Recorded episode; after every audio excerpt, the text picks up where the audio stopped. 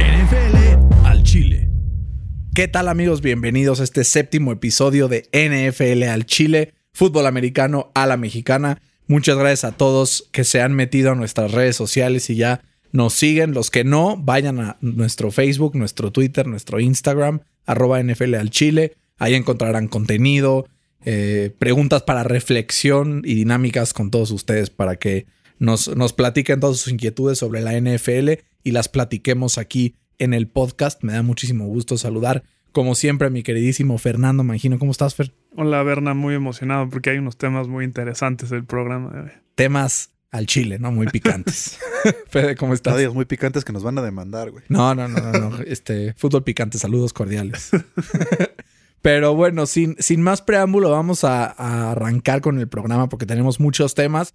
Amanecimos con dos noticias importantes. Primero, oficial, Devonta Freeman firma con los Giants, de esperarse, ¿no? Lo dijimos en el podcast pasado que era probable que firmara y ya, ya termina ese contrato. 3 millones de dólares de valor máximo. Pues a Tesson le salió pues bien la jugada que, que intentó buscar Devonta Freeman esperando a que alguien se lesionara, ¿no, Fer? Sí, yo creo que cayó en un, en un buen lugar. Creo que Daniel Jones necesita que, que, su equipo corra para que él pueda ser efectivo y esperemos que, que sea la solución. Y la otra, una noticia inverosímil, de esas que la ves y dices, Cristo Dios, yo no creo esto. El médico del equipo de los Chargers, al intentarle quitar el dolor de la costilla a Tyrell Taylor antes del inicio del partido, le punza un pulmón con una jeringa, una inyección, y por eso lo tuvieron que llevar al hospital y tuvo que debutar. Justin Herbert probablemente vaya a repetir Justin Herbert esta semana debido a esta situación en lo que termina de recuperarse Tyrell Taylor. Fer, ¿cómo es posible que un médico de este calibre cometa este tipo de errores? Sí, sí, sí, es, es increíble. Y además, como son los gringos, o sea, fácil los puede mandar y fácil le puede quitar como la cédula. Esperemos que eso no sea. Pero sí, qué, qué error tan, tan grave, ¿no? Para tu franchise quarterback. Pero mira, si hasta Peyton Manning ha fallado pases con receptores wide open, también los médicos pues se pueden equivocar, ¿no? Empecemos con las overreactions de la semana 1 después de haber visto algunos duelos con resultados sorpresivos. Fer, ¿cuál fue tu overreaction favorita? Lo que dijo la gente que tú dijiste, híjoles, es que cómo están exagerando, sí, pero no. Este, estaba como con cariño a, a mi primo Pablo, que, que, es un fiel seguidor.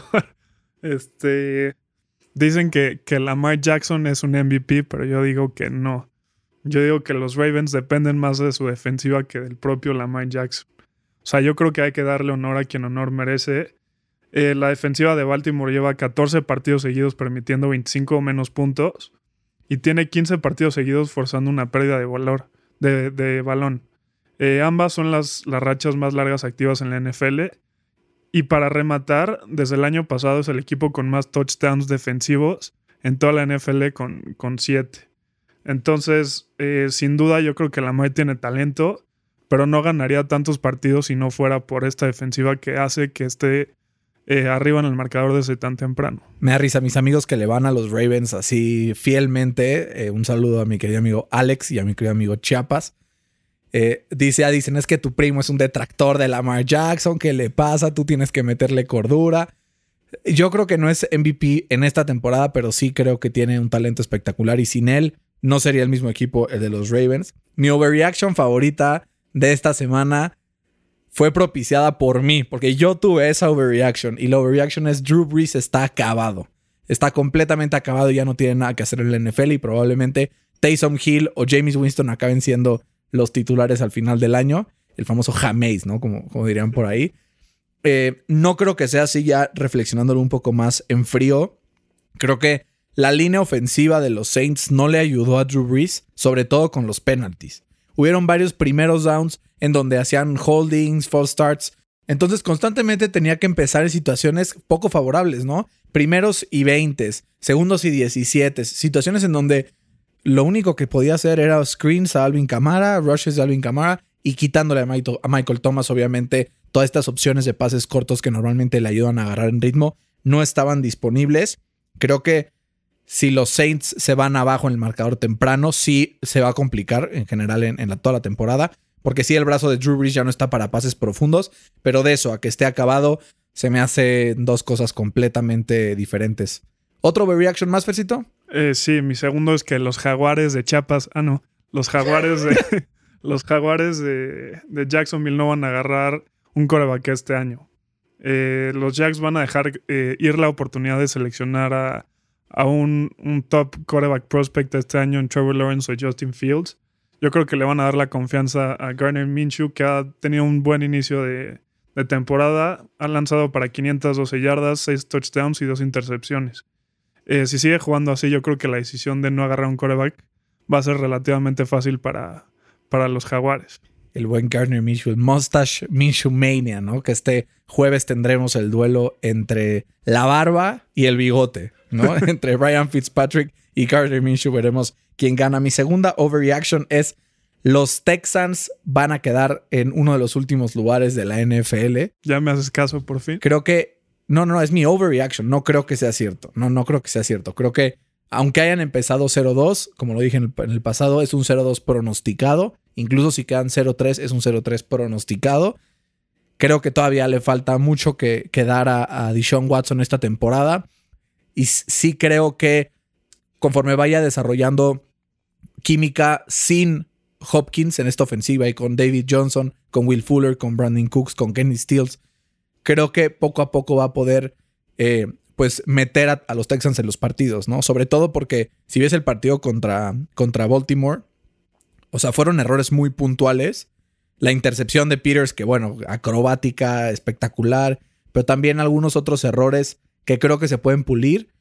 Y creo que regresaremos a ver una versión de los Tejanos como la de hace dos años, en donde Deshaun Watson corría por su vida, pero que ganó la división y se metió a playoffs. Entonces, esperemos, veamos qué pasa con los Texans, pero creo que no están completamente acabados.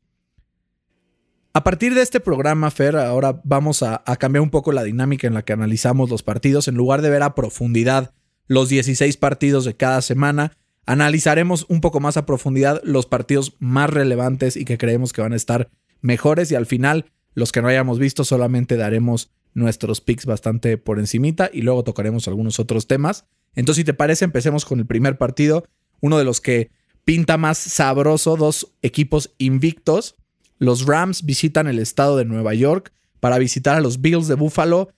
Son favoritos los Bills por dos puntos, según las casas de apuestas, pero creo que va a ser un partidazo, ¿no? ¿Qué podemos esperar de este duelo entre los Bills y los Rams? Sí, va a ser un, un partidazo.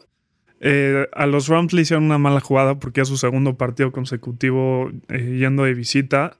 Eh, yo creo que le, le, va a afectar mucho por el tema de los viajes. Pero yo también no sé cómo pasó que, que en, en, un plazo de dos semanas Josh Allen pasó de ser un quarterback totalmente promedio a ser un candidato al MVP, ¿no? Tiene más de 700 yardas por aire, eh, tiene creo que 7 touchdowns y, y 0 intercepciones. Es el cuarto jugador apenas en la historia con estos números. Eh, yo creo que si le juntas eso con que juegan de local, va a ser un partido como bien dices, muy entretenido, pero se los van a llevar los Bills 34-31. Está bueno tu pronóstico. Eh, creo que es el primero en el que vamos a, no estar de acuerdo. Creo que sí, Josh Allen ha sido de lo mejor que hemos visto hasta ahora en la temporada, pero creo que algo tiene que ver que enfrentaron a los Jets y a los Dolphins. O sea, no creo que sea algo completamente aislado. El partido pasado, Stephon Diggs se votó con más de 150 yardas eh, contra una, una secundaria de Miami que la verdad estaba un poco limitada por lesiones.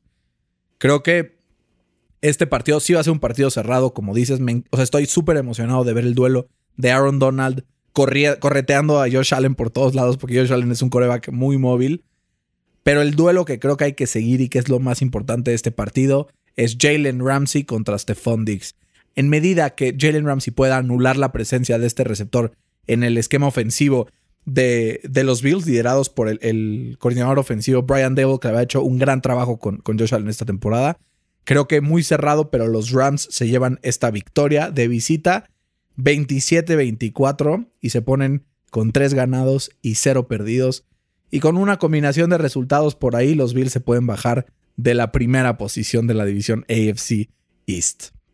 Entonces, el primer pick que tenemos en contra, Bills eh, va a Fer, yo voy Rams, confío en Sean McVay, confío en que va a, buscar opciones que, le van a permitir ganarle al equipo de Sean McDermott. Siguiente partido muy interesante, Fer, tenemos precisamente otro equipo de la AFC East. Los Raiders que están 2 y 0 visitan Foxborough para enfrentar a los Pats de Bill Belichick. ¿Quién se lleva este partido y por qué? Yo creo que se lo va a llevar los Pats. Este, ahí toman unos números que son espeluznantes para, para Carr. Este, en sus dos visitas a. Bueno, más bien en sus dos partidos contra los Pats, ha perdido los dos. Ha lanzado para un touchdown y ha tenido dos intercepciones. Nunca ha superado más de las 170 yardas en ninguno de los dos partidos. Y su equipo nunca ha pasado los 10 puntos. O sea, han metido 8 y 9 puntos respectivamente.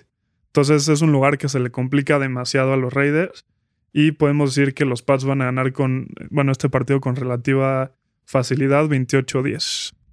Yo ya tengo miedo de apostarle en contra de los Raiders. Llevo dos semanas seguidas apostándole en contra y las dos semanas me han callado la boca. La primera medio de churro, pero la segunda ante unos nulos e inexistentes Saints. Creo que este partido define si los Raiders son de verdad, ¿no? O si fueron dos golpecitos de suerte en el camino. Si los Raiders pueden meterse a Foxborough, plantearle un, plan de juego a Belichick que anule sus, sus, cualidades y que puedan salir victoriosos, creo que entonces agárrense porque los Raiders le van a estar compitiendo a los Chiefs para ganar esta división. Creo que no va a ser el caso. Creo que Bill Belichick lo que hace muy bien es ver cuál es la mejor arma del rival y anularla, ¿no? Lo hemos visto ante los Chiefs, anula a Tyreek Hill, ante eh, los Colts en esos momentos anulaba a T.Y. Hilton. Creo que en este partido a la, persona, a la persona que tienen que anular se llama Josh Jacobs. Y si logran anular a Josh Jacobs, que creo que lo van a lograr, van a hacer que Derek Carr esté lanzando el balón y esté lanzando el valor contra una de las mejores secundarias de toda la NFL. Creo que aquí la única arma que podría ahí sacar un par de, de recepciones completas puede ser Darren Waller pero fuera de él no veo quién le gane esas carreras a, Stephon Gilmore como lo hizo DK Metcalf la, semana pasada. Belichick salió con miedo eh, contra los Seahawks. O sea, empezó a marcar por zonas, algo que no hace normalmente. Normalmente hace man to man o cobertura doble a algunos jugadores. Creo que los Pats van a eh, bounce back y se van a poner 2 a 1. Y creo que, a ver, la victoria de los Raiders contra los Saints tuvo mucho que ver la presión constante que le pusieron los Raiders a, Drew Brees, ¿no? ¿Por qué? Porque Drew Brees es un maniquí. o sea, es un maniquí. Es de los. O sea, yo que fuera de Philip Rivers es el coreback menos móvil de toda la NFL. Pero Philip Rivers tiene la mejor línea ofensiva de la NFL. Entonces, como que ahí creo que Brees sale perdiendo. ¿Qué va a hacer Cam Newton cuando sienta la presión? Patitas para que las quiero, 4 o 5 yardas. Y en lugar de estar en una situación de segunda y 14, estás en una situación de segunda y 6 que te permite abrir el abanico de jugadas mucho más amplio. Entonces mi resultado es Patriotas ganan el partido 28-22. Siguiente partido te importa, Fer, te interesa porque tus acereros de Pittsburgh buscan el 3 y 0 cuando reciben a los Tejanos de Houston y de Sean Watson. Fer, después de la ridícula segunda mitad que le vimos a los Steelers la semana pasada y el ridículo partido que le vimos a los Texans, ¿se lo llevan los Steelers? Sí, pero, pero antes yo, yo te quiero hacer una pregunta. Adelante. ¿Quién fue el desgraciado que le hizo este calendario a los Texans? Algo, algo le hizo Bill O'Brien a Roger Bell, ¿eh? o sea, empiezan jugando la temporada de visita en Kansas. Luego van, este, bueno, luego reciben a, a, Baltimore y ahora van a Pittsburgh a jugar contra una de las mejores defensivas de la liga. Eh, o sea, es un desgraciado, ¿estás de acuerdo? Total. Eh, los Texans o sea, por su parte, son el equipo que, más pressures ha, permitido, ha permitido a su coreback con 57. Y esto es solo en dos partidos. Eh, y por su parte, los Steelers son el equipo que más le llega al coreback del otro equipo con 61. Entonces yo creo que si los Steelers logran parar la carrera desde tempranito eh, y logran aprovecharse de una secundaria bastante malita de los Texans, va a ser una noche muy larga y muy, dolorosa para Deshaun Watson y los Texans. Yo creo que los Steelers ganan 31-20. Yo este partido, la verdad, si me pongo a ver lógicamente qué creo que, qué puede pasar, el resultado que sale en mi cabeza es un 35-10 o una cosa así. pero yo soy firme creyente en que Deshaun Watson es de los cinco mejores corebacks de la NFL y no lo va a permitir. Creo que va a ser un partido en donde los Texans van a intentar tener posesiones largas para cansar a la defensa de Pittsburgh, para quitarle el balón de las manos a Ben Roethlisberger, que cuando se enfría, sabemos que comete errores y, y comete bastantes. Entonces, creo que en un descuido ahí los Texans pueden hacerlo competitivo. Ya le puse a los Texans la semana pasada contra los Ravens. No lo voy a volver a hacer, la verdad. no me atrevo, pero sí me atrevo a decir que eh, van a ganar los Steelers por un margen no tan amplio. veo un partido por ahí de 27-15, una cosa así, que vayan ganando los Steelers. Y en, garbage time, Deshaun Watson empieza comeback, comeback y que pues no se acabe concretando y que ganen los Steelers 27-25 con un eh, game winning interception de Minka Fitzpatrick. Aquí lo escucharon primero. Si eso se da, van a ver. ¿eh? Siguiente partido tenemos a Tom Brady visitando a su kriptonita, visitando el Mile High Stadium de Denver. Ahí te van unos stats, Fer, que reflejan lo que le ha costado de trabajo Tom Brady este estadio. Tiene una marca en total contra Denver, incluyendo todos los estadios, de 8 y 9. Es el único equipo contra el que tiene una marca perdedora en la NFL. Si gana este partido, que es probablemente el último que juegue contra ellos, puede retirarse teniendo marca de 500 o superior contra todos los equipos de la NFL. Pero en Mile High no solamente es así de mala la, marca, sino que 4 ganados, 7 perdidos, de los cuales ha ganado los últimos dos. O sea, antes de eso empezó 2 y 7 su carrera ahí. Y dices, bueno, jugó contra Peyton Manning, perdió dos partidos de, de final de conferencia y entonces, a ver, que no te vengan a engañar, perdió también partidos contra Kyle Orton, Brock Osweiler y en 2003 Danny Cannell. Entonces, a Brady históricamente le ha costado mucho este estadio y a Tampa no es la excepción. Tampa contra Denver está con récord en toda su historia, en, el estadio Mile High, con récord de un ganado y cinco perdidos. Entonces, también es un, estadio que se le complica. Ahora, hay un. O sea, hay una cosa que creo que es lo que tiene Brady a su favor y que creo que va a romper la marca negativa que tiene contra Denver, que es que Drew Locke no juega este partido y además Cortland Sutton está fuera para toda la temporada. ¿Hay alguna posibilidad de que a Brady le agarre la mano el chango y gane Denver, Fer? Pues la única posibilidad sería que le ganen los nervios, ¿no? Pero no creo que sea el caso. Y sí, me ganaste los dos comentarios.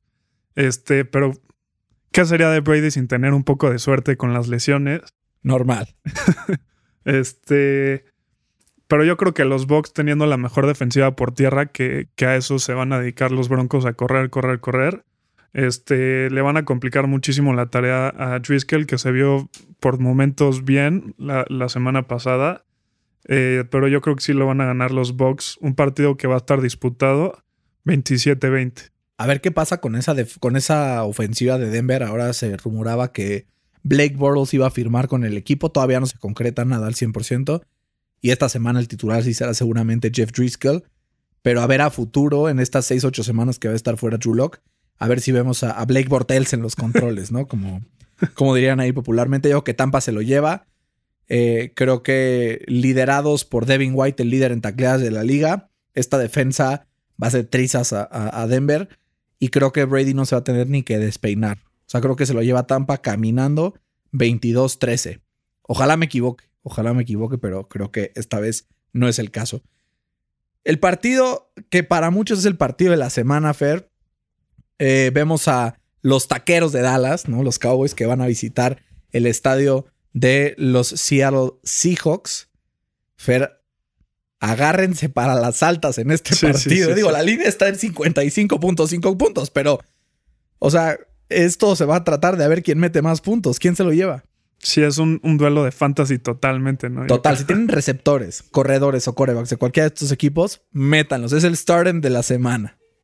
Sí, este, yo creo que, que mi MVP se va a llevar este partido. Este, Wilson está promediando más de 300 yardas por partido y está en camino para lanzar 72 pases este año. Este, también los Seahawks anotan más de 36 puntos por partido, eh, lo que nos asegura un shootout esta semana. Eh, también ambas defensivas yo creo que están para el perro. Las dos eh, permiten más de 400 yardas por partido pero yo creo que desafortunadamente para los vaqueros están jugando de, de visitante. Entonces, si le sumas eso a que Russell Wilson está jugando de otro nivel, estratosférico. Está iluminado, mi. Está, está iluminado, sí. Eh, yo confío que los Seahawks van a sacar la victoria 38-31. 38-31 por 7 puntos. Yo lo veo un poco más cerrado. Siento que va a ser igual un shootout, pero que se va a tener que decidir al final por un game-winning drive de Russell Wilson o un intento de game-winning drive de Dak Prescott que no lo va a lograr. Las dos defensas, como dices, Fer, están para el perro. Sobre todo tienen lesiones por todos lados, ¿no? La de Seahawks que perdió para toda la temporada Bruce Irving la, la semana pasada con un torneo ACL. La, la, defensa de los Cowboys, que también pierde a Leighton Van Der Esch, que también es un jugador súper importante para el esquema defensivo de los eh, Cowboys.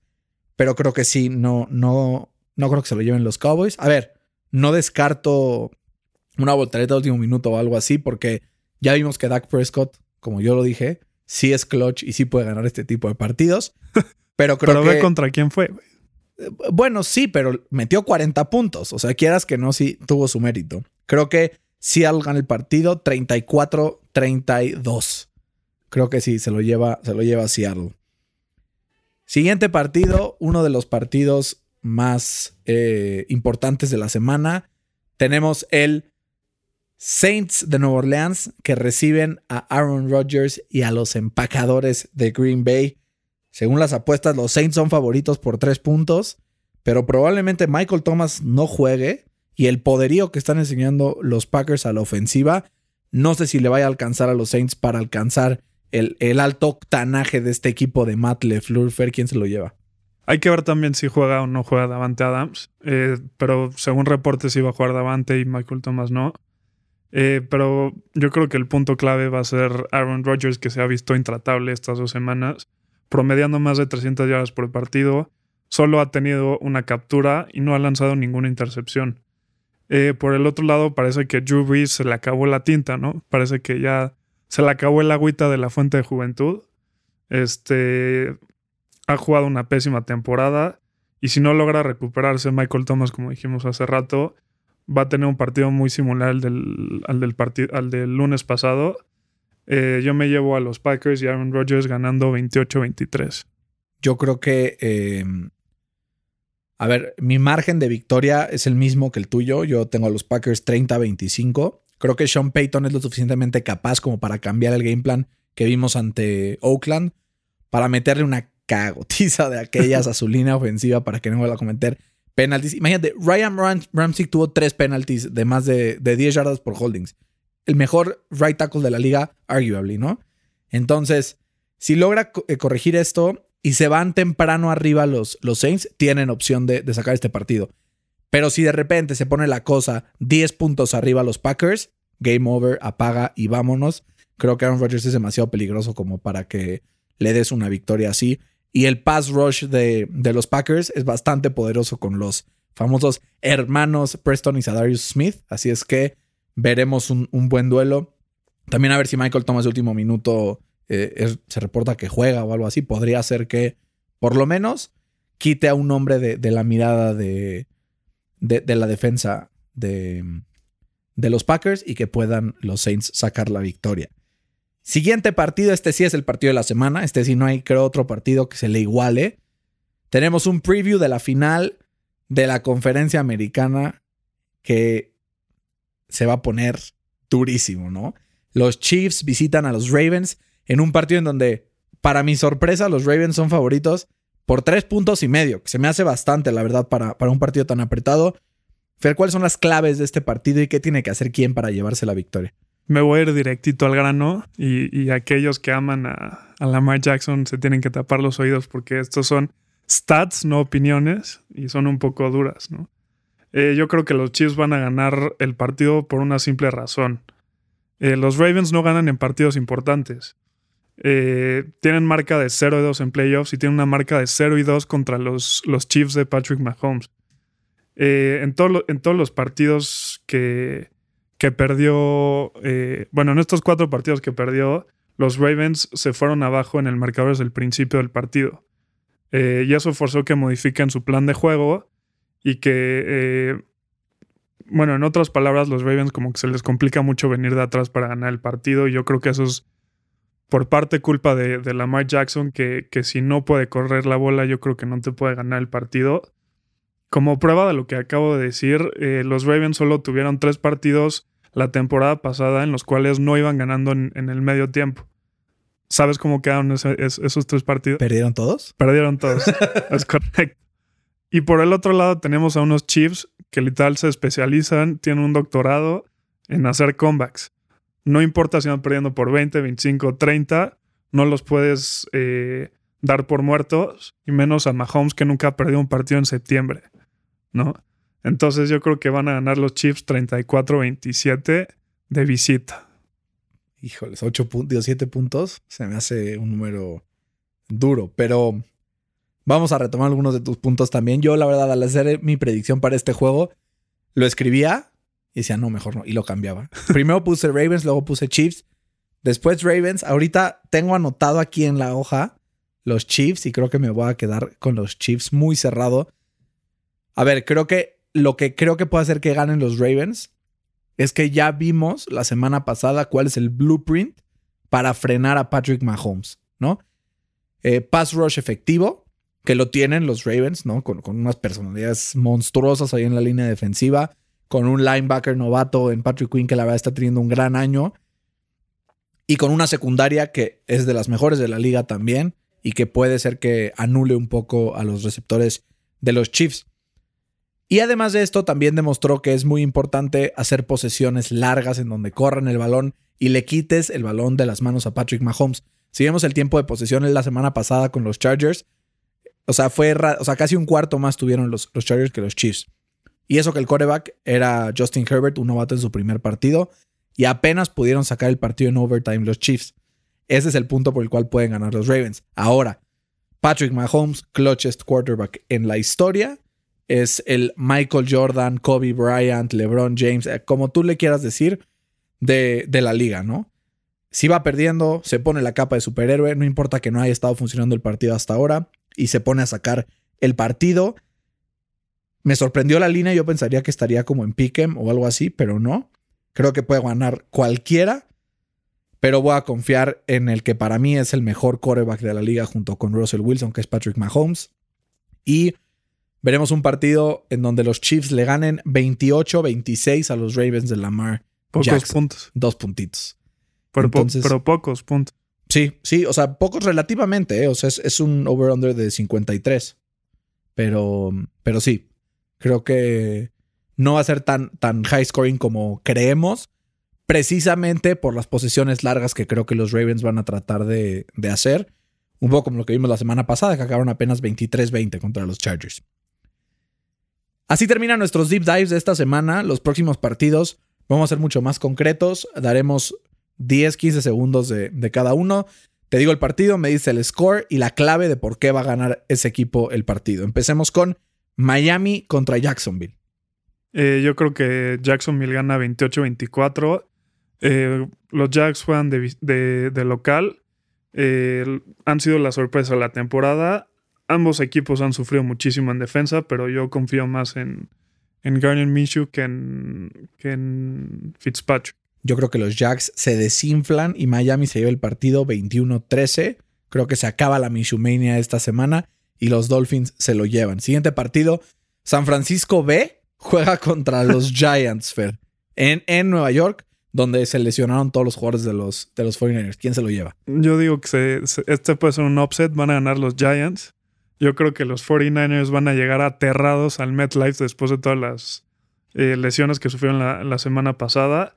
Y también dicen por ahí que no va a jugar Jimmy G. Entonces, si no juega Jimmy G, eh, yo creo que los Giants van a dar todo y se van a llevar la victoria 19-14.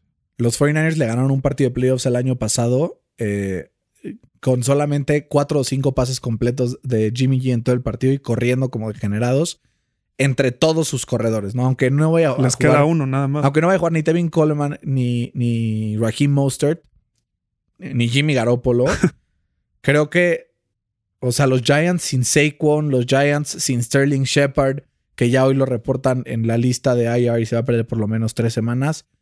Yo creo que los 49ers van a correr, correr, correr y se van a cansar de correr y se van a llevar el partido 22-17 contra los Giants. También los Giants metiendo 17 puntos porque recordemos que ni Nick Bosa ni Solomon Thomas van a estar presentes en el partido para poder frenar esos embates. Danny Dimes se va a llevar la Danny Dimes no, yo. ah, otro, otro que, que no estamos de acuerdo. Siguiente, los Bengals visitan a las Águilas de Filadelfia. Fer, ¿quién de estos equipos sale de la ruina del 0-2 y gana el primer partido de la temporada? Yo tenía, tenía las Águilas ganando por, por siete puntos, pero después de la noticia de, de Rigor, eh, sigo creyendo que se van a llevar la victoria, pero a penitas. Yo creo que se la van a llevar 23-20.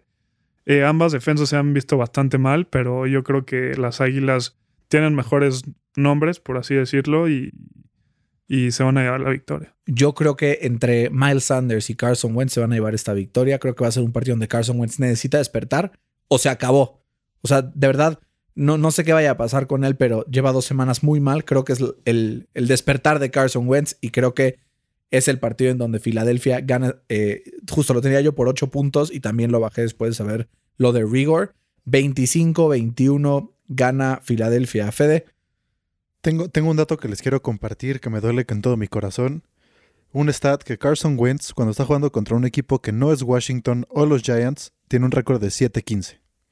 Entonces, por más que se ha visto en- a veces como un posible MVP, yo creo que como, como tú dijiste, este es un partido donde make it or break it. Si juega mal y vuelven a perder, a ver si no acaban bancándolo el siguiente partido. A ver qué pasa, es un stat espeluznante Sí, para los aficionados de las Águilas de Filadelfia después de haberle aventado los billetes a, a Carson Wentz, ¿no? O sea, si están buscando los billetes, no van a estar cerca porque los tiene Carson Wentz. Siguiente partido, tenemos el encuentro entre los Titans que visitan a los Vikings. Fer, un equipo de 2-0 y otro de 0-2. ¿Se ponen 3-0 y 0-3 o hay ahí alguna sorpresa? No, este es mi upset de la semana. Eh, yo creo que los vikingos le van a recetar su primera derrota a los Titans. Yo creo que los Vikings ya tocaron fondo, ya no pueden ir más para abajo y eso va a hacer que tengan una buena semana. Van a ganar un partido eh, apretado 21-17. Fer, yo eh, no tengo pruebas, pero tampoco tengo dudas de que los Vikings van a ganar este partido también. Yo también es mi upset de la semana. Los tengo ganando 26-24 contra un equipo de los Titans que no creo que Tannehill los pueda volver a salvar. Si pueden parar un poco lo que hace Derrick Henry y los Vikings, se llevan la victoria. Siguiente partido, dos equipazos. El Washington Football Team visita a los Browns de Cleveland. Baker Mayfield estrena su victoria de la semana pasada. 10 días de descanso para los Browns. ¿Quién se lleva esta victoria? Sí, era lo que te iba a decir. Washington viaja por segunda semana consecutiva y los Browns están descansaditos después de tener una semana larga. Eh, yo creo que los Browns van a correr literal 40 veces y le van a dar la victoria eh, a los Browns 23-17. Yo creo que gana Cleveland también con un ataque por tierra poderoso, sobre todo porque creo que, a ver, la línea defensiva de Washington es espectacularmente ágil, pero creo que ya va a estar cansada también por el viaje y va a ser peligroso Baker Mayfield desde el play action. Entonces creo que, como, sobre todo como lo vimos al principio contra los Bengals, creo que se lo lleva Cleveland 27-24. Bears Atlanta Fair, el partido más engañoso de toda la temporada. El peor eh, 2-0 contra el mejor 0-2, en mi opinión. ¿Quién se lo lleva? Eh, yo digo que los Falcons, los Falcons están desesperados. O sea, en ofensiva se han visto muy bien, pero la defensiva es pésima. Eh, Mitch Trubisky, los Bears, yo creo que van a ser la, la medicina necesaria que necesitan esas, eh, esa defensiva de, de, Atlanta y van a ganar los Falcons eh, fácilmente 31-17. Yo tengo Falcons 33-22. Creo que no tiene nada que hacer Mitchell Trubisky contra este equipo que va a meter puntos hasta por los codos, ¿no? Y creo que sí es el, el despertar de Allen Robinson. La secundaria de Atlanta es una caca. si están decepcionados con el desempeño de Allen Robinson en su fantasy, métanlo porque creo que este partido sí puede ser bueno para el receptor. Carolina visita a los Chargers. Fer, este también es un partido que me interesa saber qué, qué opinas. Eh, pues todo depende si va a jugar Tyrod Taylor o no va a jugar. Dicen que no va a jugar, eh, pero yo creo que los Chargers van a abusar de, esas, de, de, unas panteras que no van a meter ni las manos por la ausencia de, Christian McCaffrey. Eh, pero Si, si Herbert puede replicar lo que hizo la semana pasada, se van a poder llevar muy fácilmente este partido 31-17. Yo también voy Chargers, un poco menos el margen, pero 24-16. Creo que sin Christian McCaffrey no van a poder hacer mucho los Panthers de su mejor arma ofensiva y no, no hay ni para dónde. Sobre todo que los Chargers en ese tan precioso SoFi Stadium ya, ya vimos que, juegan bastante bien. Siguiente, yo tengo el blowout de la semana, los Colts contra los Jets. Creo que los Jets no tienen nada que hacer aquí. Los Colts, aunque no tengan a Paris Campbell, creo que van a estar lanzando y corriendo el balón como degenerados. 34-10 mi score en, en, en Indianapolis. Esta es la semana que tanto habías esperado para que Philip Rivers se vea bien, ¿no? Y ya es noticia. Entonces sí, yo creo que van a ganar los Colts fácil 27-17. Y último partido de la semana, los Lions visitan Arizona. Igual, equipo 0-2 contra 2-0. ¿Quién se lo lleva a Fer? Se lo va a llevar Arizona. Eh, ha tenido un arranque de temporada increíble. Eh, los Lions han jugado bien por momentos, pero han perdido la ventaja en dos partidos. Yo creo que eso les va a pegar mucho, sobre todo en lo psicológico. Eh, y se lo va a llevar Arizona desde el arranque 31-20. Yo creo que va a mejorar un poco los Lions respecto a los partidos pasados, sobre todo en caso de que Kenny Golladay ya esté listo para volver. Creo que Arizona sí se lo lleva, 24-17, pero igual no creo que sea un partido tampoco de blowout como algunos pronostican. Listo, se acabó la semana 3, lo logramos en menos de 20 minutos, como habíamos dicho, 25 por ahí, entonces la armamos bien.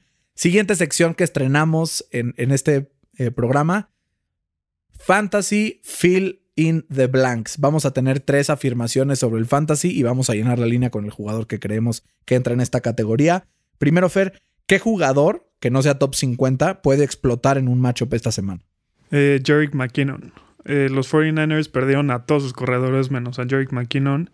Eh, y si a eso le sumamos que va contra unos Giants que le permitieron más de 100 yardas a Penny Snell y más de 80 yardas a David Montgomery, eh, seguro que McKinnon va a tener un gran partido y va, y va a estar arriba de los 20 puntos este, este partido. El mío es Joshua Kelly, el corredor de los Chargers. Creo que la línea defensiva de, de los Panthers ha dejado mucho que desear. Le, o sea, le propinaron más de 25 a 30 puntos fantasy en la semana 1 los Raiders y en la semana 2 Leonard Fournette y Rojo entre los dos también casi 30. Entonces creo que este jugador Joshua Kelly, aunque Austin Eckler sea como el main back de, este, de esta ofensiva, Joshua Kelly ha demostrado que está tomando este rol como de, de Melvin Gordon, ¿no? Entonces creo que Joshua Kelly va a ser un buen breakout player esta semana. Siguiente, el jugador que más puntos va a meter esta semana, Fer, ¿cuál es tu apuesta? Ya me van a odiar con tanto de Russell Wilson, pero yo creo que Russell Wilson va a ser el que más puntos va a anotar. Eh, se enfrenta, como dijimos, a una defensiva de Dallas que permite más de, de, de 700, eh, de 400 yardas por partido. Eh, y si a eso le sumamos que pueda anotar por tierra y que va a ser un partido que va a necesitar meter muchísimos puntos porque su defensa es bastante malita, yo creo que Wilson está en, en una gran posición para, para, lograr esta gran hazaña. Está, está muy buena. Gran hazaña, yo soy tu más grande hazaña, dirían en Los Increíbles. Pero sí, este, está bien, es un, es un juego. Yo la verdad quise alejarme de los corebacks porque yo soy, soy hombre de, del ataque por tierra y creo que esta semana este jugador se va a convertir en el candidato número uno al Offensive Rookie of the Year. Estamos hablando de Jonathan Taylor de los Colts de Indianapolis. La línea ofensiva de los Colts va a empujar a, a, los Jets como si fueran niños de kinder y creo que Jonathan Taylor va a correr para más de 150 yardas y además va a aportar en el juego por aire, además de ponchar esas eh, jugadas de línea de gol que a los Colts tanto le han costado esta temporada. Y el último, tenemos en el jugador Bust de la semana, Fer, ¿quién es ese jugador que nos va a decepcionar a todos y que te escuchen los que están ahorita? Pónganlo en la banca. Eh, a Leonard Fournette. Eh, tras conseguir más de 25 puntos la semana pasada, eh, se va a enfrentar a, a, la séptima defensiva que menos puntos permite eh, a los corredores. Y yo creo que eso va a hacer que, que, que Fournette y todos los demás running backs que tienen Tampa Bay sean menos efectivos. Y va, va a tener alrededor de 5 o 10 puntitos esta semana. Yo me voy con un jugador. Híjole, es que tengo tres aquí anotados y todavía no sé con cuál me voy a ir. Eh, me voy a ir con Tyler Higby. Creo que la defensiva de los Bills no es la defensiva de Filadelfia. Y creo que eh, Tyler Higby va a regresar a su nivel que le conocimos a inicios del año pasado. 4, 5, 6 puntos fantasy, pero no creo que reciba 3 touchdowns como lo hizo contra Filadelfia. Otros que tenía aquí en, el radar eran Josh Jacobs, que va contra Nueva Inglaterra y creo que es una defensiva durísima contra la carrera. Y Melvin Gordon, que también contra mm, Tampa Bay, creo que tampoco va a correr mucho Denver. Yo tenía a- también a, a Clyde Edwards Heller. Este, se enfrenta a unos cuervos que permiten la menor cantidad de puntos a, los running backs de- del otro equipo. Y también yo creo que va a ser un partido con muchísimos puntos. Va a necesitar que Patrick Mahomes tenga eh, muchos pases para que, que puedan ganar el, el partido. Está bueno también. También otros jugadores que sleepers, eh, cualquier receptor de los Colts, Zach Pascal o Michael Pittman, creo que también son buenas opciones. O Drew Sample, el, el nuevo Tyrant titular del, de Cincinnati, ¿no? Con, con la lesión de, eh, de su de Tyrant titular, CJ Osamoa, o como su apellido Uzomah. difícil de pronunciar. creo que hay una buena opor- oportunidad. Y antes de pasar al draft de hoy, que es equipos underdogs en hacer playoff runs, Vamos a pasar al pick de line. Les damos los resultados actualizados del pick de line. Desde el fondo de la tabla los saludo con un 1-3 por quererme ir con los underdogs. Ni modo, ni modo. Hay que afrontar esta derrota con honor. Fer está en la cima con 3 y 1 y Fede a media tabla con 2 y 2. Vamos a ver esta semana de qué lado más la iguana. Fer Green Bay and Saints. Tres puntos favoritos los Saints. Eh, se lo lleva a Green Bay. Eh, confiando en que eh, Michael Thomas no vaya a jugar, tengo a los Packers ganando el partido y eso cubre la línea automáticamente. Yo también, Packers ganando el partido, cubre la línea. Yo también, Packers ganando. Qué aburrido. Sí, Qué siento que- copiado. Siento que el siguiente también vamos a estar todos iguales, entonces voy a empezar yo y le pongo a Kansas City para cubrir la línea de tres contra Baltimore, incluso ganar el partido. Así es que una disculpa amigos de Ravens, eh, creo que vamos a estar todos igual o alguien va a llevar la contraria. Todos igual. La madre no me da nada de confianza en partidos importantes y van a ganar los jefes. Así es que ya saben, si los tres estamos de acuerdo es que probablemente no vaya a pasar esto y que vayamos a tener todo mal. Vayan a su casa de apuestas favorita y métale una lana al equipo que usted crea que es eh, el favorito para ganar. Bueno, Fer, y como empató, empatamos todos en, en estos pick'ems y escogimos a los mismos telates y hacemos dos adicionales, Juegue. juegue. Rams Bills. Los Bills son favoritos por dos. Eh, sí, superan la línea. Yo creo que van a acabar el partido 34-31. Yo voy Rams, creo que se lo llevan perfectamente, Fede. Yo voy Bills. Bills, ok, muy bien. Esto sí me gusta más porque está un poco más eh, separado. Siguiente partido, tenemos a las Águilas de Filadelfia que se enfrentan a los Bengals. Philly es favorito por 6. Fer, ¿cubren la línea? No la cubren, sobre todo por la lesión de, de Rigor. Yo creo que la cubren safe. Voy Philly. Yo creo que ganan, pero que no cubren la línea. Entonces, Bengals, Bengals, ustedes dos y Philly y yo. Y en el anterior voy también como Lone Wolf con, con los eh, Rams. Así es que veremos de qué lado más la iguana. O sea que o nos separamos más Fer y yo, O o los le empates. das la vuelta. Exacto, vamos a ver qué pasa esta semana. Ahora sí, el draft fair. Equipos underdog en hacer playoff runs. Y sé que hay uno que está muy cercano a tu corazón que vas a querer mencionar. Y yo también lo quiero. Entonces, por fregar, vamos a hacer una pregunta. Está fácil. Este año hay 10 equipos con más de 800 yardas totales. Hay 3 equipos con más de 900 yardas totales. Pero solo hay uno que tiene más de 1000 yardas. ¿Quién es? Mm, Buffalo. Eh, son los empacadores de Green Los Bay empacadores. que tienen 1010 yardas totales. Justamente Buffalo es uno de los que tiene 900, pero no le llega. Voy a empezar. Está bien, te voy a dejar a tu equipo. Yo voy con los gigantes de Nueva York del 2007, solo por el placer de escuchar sufrir a mis amigos patriotas. Es mi historia favorita, ¿no? Pierden semana 17 contra los Pats, se meten a la final de conferencia, le ganan a Dallas y le hacen un favor al mundo ganándole a los dos equipos más odiosos de toda la NFL, Dallas y los Patriotas. Entonces, estoy muy contento con, con este pick porque creo que es de los mejores equipos que han logrado esta hazaña en la historia, los Giants de Nueva York. Mi primer pick son los Seahawks del 2010. Eh, ganaron la división con un récord de 7 y 9 y se enfrentaron, se enfrentaban a los Saints, que eran los campeones defensores, tenían un récord de 11-5, eh, pero Marshawn Lynch eh, pasó. Marshawn Lynch tuvo, puso a temblar literalmente a la ciudad de, de Seattle y, y literal con una de las mejores corridas en la historia de la NFL le ganó a, a estos Saints campeones defensores. Está buena y ahora sí ya no va a tener piedad. Fer. Los, los acereros de Pittsburgh del 2005 eh, ganaron cinco partidos seguidos para meterse de churro a playoffs. Se echan a Cincinnati, que era de los mejores equipos de la, de la temporada, quedó en tercero sembrado. Se echan a los Colts, que quedaron 14-12 esa temporada. Esa era de Peyton Manning, qué triste. Pero bueno, la siguiente temporada sí lo ganaron, entonces tampoco estuvo tan mal.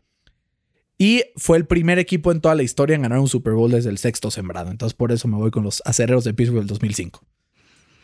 Eh, pues la segunda es una obvia de, de, los Broncos en el 2011, que esa me duele. Eh, la única jugada en la historia que es relevante de Tim Tebow, que además fue un simple slant, le ganó el partido a, a unos Steelers que habían acabado la temporada 12-4 con una de las mejores defensivas de, de, de, ese año. Y con esa jugada Tim Tebow logró sacarle el, el offset a, a los Steelers. Yo mi último pick es en 1992, los Bills de Buffalo, que en la última semana se lesiona Jim Kelly, el coreback que los había llevado ya a algunos Super Bowls en temporadas anteriores, y tiene que entrar de emergente el ahora entrenador en jefe de los Colts de Indianapolis, Frank Reich, gana el partido, los mete a playoffs, y perdiendo por 32 puntos, eh, literal, o sea, 32 puntos, entra al partido, le da la vuelta y ganan eh, 41-38. Después le ganan a los Steelers en el partido divisional y ya en la final de conferencia vuelve Jim Kelly y mete al Super Bowl a los Bills, Super Bowl en el cual los Cowboys los aniquilarían, pero creo que es una buena historia con este coreback suplente que era Frank Reich. ¿Tu último pick? Eh, mi último pick son eh, Baltimore en el 2013 cuando ganaron el Super Bowl, que se fueron a meter a, Mile High contra unos Denver, de, Denver Broncos, con, con, un Peyton Manning que había roto casi todos los récords para una temporada. Eh, cuando Joe Flacco lanza un, un Hail Mary ahí que, que, el safety no sé qué hizo, se tropezó, pero hizo que, que, Jacoby Jones atrapara el pase y se metiera hasta las diagonales para ganar el partido con menos de un minuto por jugar. Misterioso partido con esa luz. ¿eh? Y de ahí eh, nuestro querido amigo Colin Kaepernick que desapareció de la faz de la tierra. Fer, se me ocurrieron algunos otros, pero que no alcancé a decir, podríamos irnos así. Los Packers del 2010, ¿no? Que también se metieron de churrazo porque le, o sea, iban contra los eh, Bears. 3-3 todo el partido y al último segundo ganan se meten al Super Bowl y le ganan a los Steelers al final para el único anillo que tiene Aaron Rodgers. Los Cardenales de Arizona del 2008, que nadie lo vio venir y se metió hasta la cocina y estuvo a un minuto 20. Y de no ser por Santonio Holmes, se llevaban esa, esa victoria. Y finalmente tengo dos equipos de 2017 que los dos se enfrentaron contra los Patriotas. tenía a las Águilas de Filadelfia, que sin Carson Wentz, Nick Foles llegó ahí hasta incluso ganar el Super Bowl. Y los Jaguars de Jacksonville de 2017, ¿quién iba a decir que Blake Bortles podría estar a pocos minutos de llevarse eh, y entrar, entrar a, a, al Super Bowl? ¿no? También Entonces, la que estaba buena era los Pats en el 2001 cuando le ganan a los Rams. Eh, cuando Drew Bledsoe se lesionó y entró Tom Brady para ese de Super Bowl run, eh, que fue espectacular porque tenían los Rams el, la, la mejor ofensiva casi de todos los tiempos. Y pues en un esfuerzo para que este podcast sea un poco más corto, que lo puedan escuchar completo, que les dé tiempo de, escuchar los dos capítulos de la semana. Esto fue todo, lo logramos en menos de 46, 47 minutos, que es lo que teníamos targeteado. Así es que disfruten mucho este fin de semana de la NFL. Compártanos en redes sociales sus fotos viendo el partido, sus preguntas, sus reacciones. Fer, suerte a los Steelers de Pittsburgh esta semana y muchas gracias por el programa. Te diría suerte para los Colts, pero yo creo que no la necesitan porque van contra los poderosísimos Jets. Totalmente de acuerdo, Fer. Suerte a Carson Wentz que se quite la maldición. Ojalá. Cuídense mucho, comen frutas y verduras y récenle a Cristo Dios bendito a quien usted crea para que le vuelvan a poner el zap a las transmisiones de fútbol americano. Cuídense mucho y hasta la próxima.